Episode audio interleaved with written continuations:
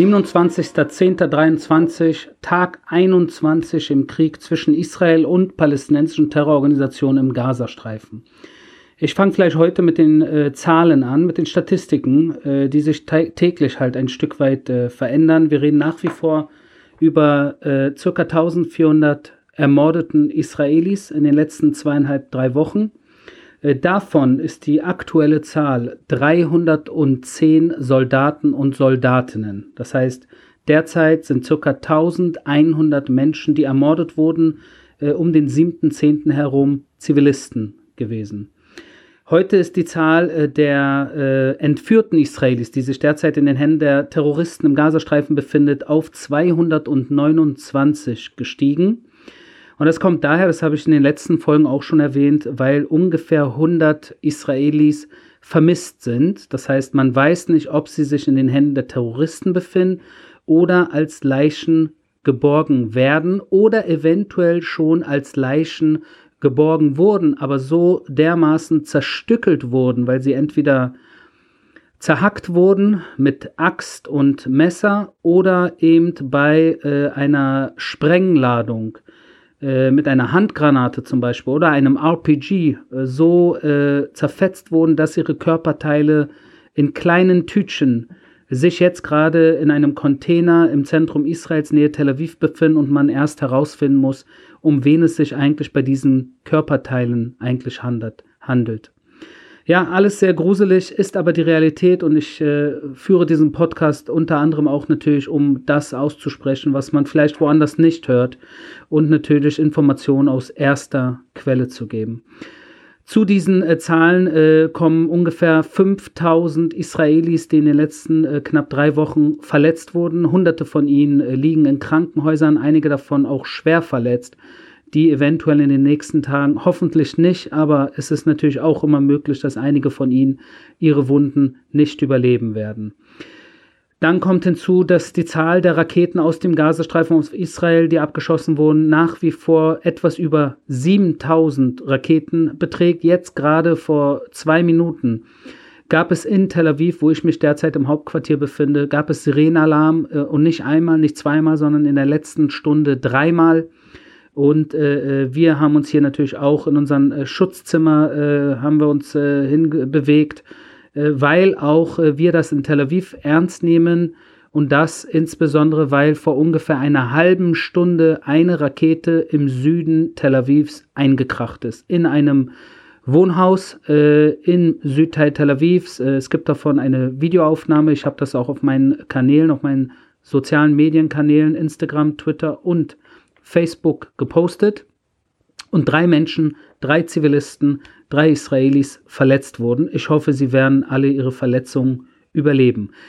Ich habe es erwähnt, ich werde es trotzdem diesmal noch einmal erwähnen, weil das ein wichtiger Punkt ist. Von diesen etwas über 7000 Raketen, die aus dem Gazastreifen auf Israel abgefeuert wurden, sind ungefähr 550 Raketen im Gazastreifen selbst eingeschlagen, explodiert. Und wer weiß, wie viele Menschen im Gazastreifen getötet wurden durch das Feuer der eigenen Leute. Ja, das ist, das ist äh, natürlich eine Statistik, die man sonst in der Regel bei ARD, ZDF weniger findet. Aber dafür gibt es meinen Podcast. Wenn wir jetzt kurz operativ gucken, was, was so die Lage ist, dann äh, fangen wir in und um den äh, Gazastreifen an und bewegen uns dann auch Richtung Norden. Äh, beide äh, Grenzsituationen sind natürlich aktiv. Äh, sicherlich, wie ihr wisst, ist die äh, Lage Richtung Gaza und Hamas, Islamischer Dschihad um einiges, da passiert um einiges mehr, aber ich komme trotzdem auch auf den Norden zu sprechen. Äh, wie gesagt, Raketen werden nach wie vor aus dem Gazastreifen abgesprochen, muss ich jetzt nicht weiter ausführen. Wir haben natürlich auch seit zwei, drei Tagen unsere nadelstichartigen Operationen, insbesondere im nordöstlichen Gazastreifen, jetzt verstärkt. Äh, wir gehen mittlerweile ein Stück weit tiefer rein ins Gebiet, äh, ins Feindesgebiet. Der Gazastreifen ist Feindesgebiet. Äh, die Hamas, der Islamische Dschihad, haben sich dort in den letzten sieben Jahren, 17 Jahren sehr gut aufgebaut, mit allen möglichen Hinterhälten natürlich, Tunneln und natürlich Positionen, von wo sie aus mit Heckenschützen und Scharfschützen auf uns warten.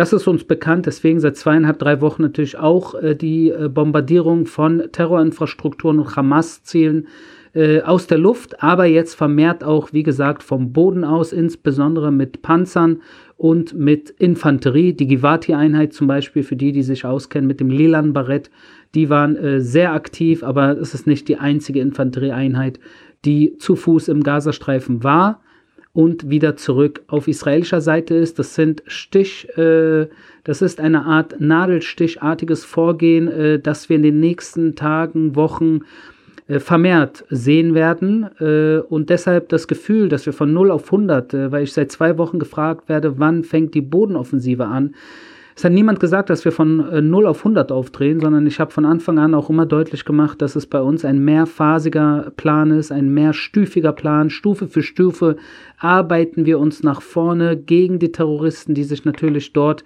sowohl äh, für uns vorbereitet haben, auf uns warten, äh, die israelischen Geiseln dort natürlich als menschliche Schutzschilder einsetzen, ihre eigene Bevölkerung, die, die zumindest noch geblieben ist, insbesondere im nördlichen Gazastreifen, auch als menschliche Schutzschilder benutzen und gerne das Narrativ von Gut und Böse auf den Kopf stellen wollen. Und die, dieses Vergnügen wollen wir ihnen natürlich nicht geben. Deshalb, wir gehen ruhig, besonnen und so präzise wie möglich vor, um unser Ziel zu erreichen. Das Ziel in dieser Phase ist unter anderem natürlich auch die Hauptstadt im Gazastreifen, Gaza City, die Stadt Gaza, das Hauptquartier der Hamas. Äh, das haben wir im Visier, dieses Ziel zu erreichen, auf welchem Weg auch immer. Äh, das kann Zeit dauern, ist aber auch in Ordnung. Äh, wir stellen uns hier auf Tage, Wochen, wenn es sein muss, Monate ein, um wirklich jetzt in dieser Phase insbesondere den nördlichen Gazastreifen, ich sage jetzt mal von Terroristen, äh, den Terrorführern insbesondere und der Terrorinfrastruktur, soweit es geht, zu befreien.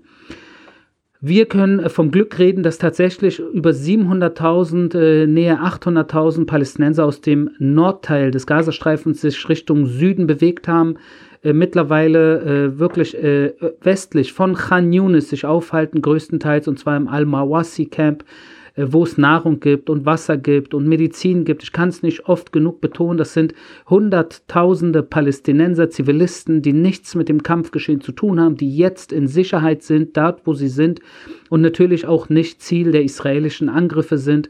Äh, und das sind gute Nachrichten, weil das sind tatsächlich 700, 800.000 Menschen, die zwar jetzt derzeit in einer unangenehmen Situation dort ausharren müssen, aber diese unangenehm, äh, unangenehme Situation ist nicht durch Israel herbeigeführt worden, sondern durch das Massaker der Hamas vom 7. Oktober, worauf wir eigentlich nur reagieren und uns gegen diesen brutalen Terror zur Wehr setzen. Der humanitäre Korridor, äh, wie man immer gerne sagt, wenn man mit UN, äh, insbesondere UNRWA spricht. Äh, UNRWA ist ein Thema für sich. Ich meine, was ist UNRWA? Ne? UNRWA sind äh, zwischen 20 und 30.000 UN-Mitarbeiter, die sich größtenteils im Gazastreifen befinden, die natürlich größtenteils auch palästinensisch sind, die natürlich deshalb familiär äh, verwandt sind, teilweise mit der Hamas, äh, mit Hamas-Mitgliedern und dort im Gazastreifen natürlich auch irgendwo indirekt und direkt als Sprachrohr der Hamas, die halt Chef im Gazastreifen sind, dienen, zur Verfügung stehen und missbraucht werden. Also das sollte eigentlich für niemanden äh, etwas Neues sein. Dennoch muss ich auch das einmal betonen weil man ja gerne im Westen naiverweise denkt, UN, äh, UN ist UN und UN sind, äh, sind nur gute Menschen, die eigentlich nur Gutes wollen und die Hamas ist etwas komplett anderes und die UN im Gazastreifen operiert komplett unabhängig. Dem ist natürlich nicht so. Und deshalb, wenn man jetzt hört von der UN, dass es zum Beispiel humanitäre Katastrophen gibt und dass es kein Wasser gibt, äh, und dass es keine Nahrung gibt, dann ist das natürlich teilweise übertrieben und erlogen sogar, weil im südlichen Gazastreifen, insbesondere im Al-Mawasi-Camp, wie gesagt, es an nichts fehlt, was die Menschen brauchen, um dort die nächsten Tage, Wochen zu überleben. Das ist der humanitäre äh, Korridor, äh, den Israel erlaubt hat, erlaubt hat mit Kriegsgebiet, äh, was natürlich nach internationalem Recht eine wichtige Sache ist und wir natürlich deshalb auch äh, unter keinen Umständen die Zivilgesellschaft dort leiden sehen wollen. Es gibt noch ein Thema, was ich auch kurz ansprechen will in Sachen humanitäre Hilfe. Es wird immer wieder auch von der UN, einige europäische Staaten immer wieder gefordert, Israel solle doch auch Benzin bzw. Treibstoff in den Gazastreifen lassen. Das Problem bei dieser ganzen Thematik ist, dass zum einen die Hamas Treibstoff, Benzin äh, gebunkert hat. Sie haben ihre eigenen äh, Reserven um die eine Million Liter gebunkert, äh, sichergestellt vor dem 7. Oktober. Natürlich warum? Weil sie ihre Tunnelsysteme von Hunderten von Kilometern von Tunneln, die teilweise 30, 40, 50 Meter in die Tiefe gehen und teilweise Kilometer lang sind, die kann man weder beleuchten, noch kann man die Air Condition, die, das, äh, das Luft, Lüftungssystem innerhalb dieser Tunnel, kann man nicht bedienen ohne Treibstoff. Und deshalb ist ganz klar, äh, dass die Priorität der Hamas, so gruselig und grausam gehen die vor, ist, dass sie zuallererst an ihre eigenen Tunnel denken, an ihre eigenen Militäroperationen, an ihren eigenen Terror, bevor sie ihren eigenen Menschen in den Krankenhäusern im Gazastreifen Treibstoff zur Verfügung stellen würden. Stattdessen äh, von der Welt gefordert wird, dass Israel das doch, das doch bitte machen solle. Was natürlich absurd ist, weil klar ist, dass Teil dieses Treibstoffs, falls wir uns, äh, äh falls wir Ja sagen würden, würde Teil dieses Treibstoffs natürlich äh, wenn Hamas der Diktator dort ist, auch über den einen oder anderen Weg in die Hände der Terroristen kommen, die mit dem, was wir dann äh, äh, in den Gazastreifen reinlassen würden, ihre Terroroperation gegen uns fortführen könnten. Also absurder geht es eigentlich nicht. Deswegen dieser Punkt auch nochmal erwähnt, wo man ganz vorsichtig sein muss, wenn man äh, Nachrichten hört oder auch teilweise der UN zuhört oder bestimmten europäischen Staaten zuhört das kommt teilweise wirklich, weil man es nicht weiter versteht, weil man sehr oberflächlich ist oder weil man einfach nur die falsche Seite in diesem Konflikt unterstützt. Und in diesem Konflikt geht es halt nicht um Zivilisten, sondern es geht um einen Staat, der sich verteidigt, nachdem er brutal überfallen wurde, gegen eine eine beziehungsweise sogar zwei Terrororganisationen, die ihre eigene Bevölkerung als, äh, als menschliche Schutzschilder versuchen gefangen zu halten und äh, so viel Tod wie möglich auf beiden Seiten der Grenze sehen wollen. Das ist die Situation. Wir werden in den nächsten Tagen äh, vis-à-vis Gaza natürlich äh, immer stärker äh, auftreten und das auch mit Boots on the Ground, äh, wie jetzt schon in den letzten Tagen klar war und klar wurde. Das wird in den nächsten Tagen stärker kommen, also soll sich niemand wundern. Wenn wir jetzt kurz nach Norden gucken, ist nach wie vor auch dort äh, äh, Feuergefecht, äh, ein tägliches Feuergefecht. Die Hisbollah aus äh, dem Libanon feuert nach wie vor aus Israel. Es sind mittlerweile über 30 Terrorzellen, die wir dort auf libanesischem Boden außer Gefecht gesetzt haben. Ähm, die, die Hoffnung ist, dass es bei dieser Sache bleibt und es nicht ausartet. Das sage ich jetzt auch schon seit vielen Tagen. Man kann es natürlich nicht voraussehen, weil man diese Terroristen schlecht einschätzen kann. Sie sind natürlich auch, äh, beobachten natürlich auch, sie haben natürlich auch ihre Hintermänner im, im, in, in, im Iran, im Mullah-Regime, bei den Revolutionsgarden und bei den Kutzbrigaden, die natürlich auch als ihre Art Vorgesetzten äh, mitentscheiden, was aus dem Libanon passiert und was nicht passiert. Jedoch bleibe ich bei meiner Meinung, dass der Iran als schiitische Hochburg dessen äh, größter und stärkster schiitischer Verbündeter unter den Terrororganisationen die Hisbollah ist, dass sie die Hisbollah jetzt derzeit unter keinen Umständen als Kanonenpulver verschwenden wollen, sondern sie brauchen die Hisbollah auch für das weitere Vorgehen, äh, die Region, die gesamte Region des Nahen Ostens nach wie vor zu terrorisieren und instabil zu halten. Das könnte das Mullah-Regime ohne die Hisbollah schlechter und deshalb glaube ich ganz fest daran, dass die, Hisbo dass die Hamas und der islamische Dschihad am Ende im Gazastreifen auf sich gestellt sind und bleiben werden. Wir wurden auch aus äh, Syrien äh, angegriffen äh, wieder. Äh, auch dort reagiert die israelische Armee äh, genau wie in Sachen Libanon mit einer Null-Toleranz-Politik, wo man direkt äh, auf den Ursprungsort des Feuers zurückschießt, um klarzumachen, nee Leute, so nicht äh, haltet die Waffen still, äh, stellt das Feuer ein. Im Endeffekt lohnt es sich nicht für euch. Einige kurze Punkte noch zum Abschluss. Immer wieder werde ich auch gefragt als Sprecher der Armee, die Hamas sagt, die Hamas veröffentlicht, die Hamas äh, macht klar, die Hamas äh, äh, berichtet. Wenn ich das schon höre, ohne weiter zuzuhören, kann ich direkt mitten im Satz sagen, stopp. Wieso muss ich äh, einer Terrororganisation, die Menschen ermordet, Köpfe abhackt, Babys verbrennt, äh, Kinder exekutiert, Menschen verschleppt, Frauen vergewaltigt. Wieso muss ich irgendetwas glauben, was diese Terroristen von sich geben, ganz gleich, was sie von sich geben, ja? Und das ist einfach äh, für mich ein, ein Rätsel, wie es wirklich äh, Menschen gibt, die auch noch äh, Rang und Namen haben teilweise, die mich fragen, die Hamas sagt so und so. Was ist ihre Antwort darauf? Also das ist eine Sache, wo wir ganz vorsichtig sein müssen mit allem, was aus dem Gazastreifen von dieser Terrororganisation rauskommt. Und ihr müsst davon ausgehen, dass alles, alles, was aus dem Gazastreifen veröffentlicht wird, über die Hamas geht. Das heißt, nenn es UNRWA oder nenn es Gesundheitsministerium in Gaza oder nenn es sonst welche Hilfsorganisation, dass in der Regel die Hamas dahinter steht, mal mit gezogener Pistole und mal mit einem Hammer in der Hand. Und deshalb äh, wir da ganz vorsichtig sein müssen mit jeg jeg jeglicher Information, die aus dem Gazastreifen äh, rauskommt. Das Zweite, was ich hier nochmal erwähnen möchte, das habe ich vielleicht in den letzten Tagen weniger erwähnt, weil äh, würde den Rahmen sprengen, wenn ich jetzt auch anfange, die gesamte Region auseinanderzunehmen. Also ich habe mehrmals erwähnt, dass natürlich die Hamas, äh, der islamische Dschihad und auch Hisbollah ganz, ganz, ganz eng verbunden sind mit dem Mullah-Regime im Iran. Das habe ich auch vorhin heute in der heutigen Folge schon kurz angesprochen.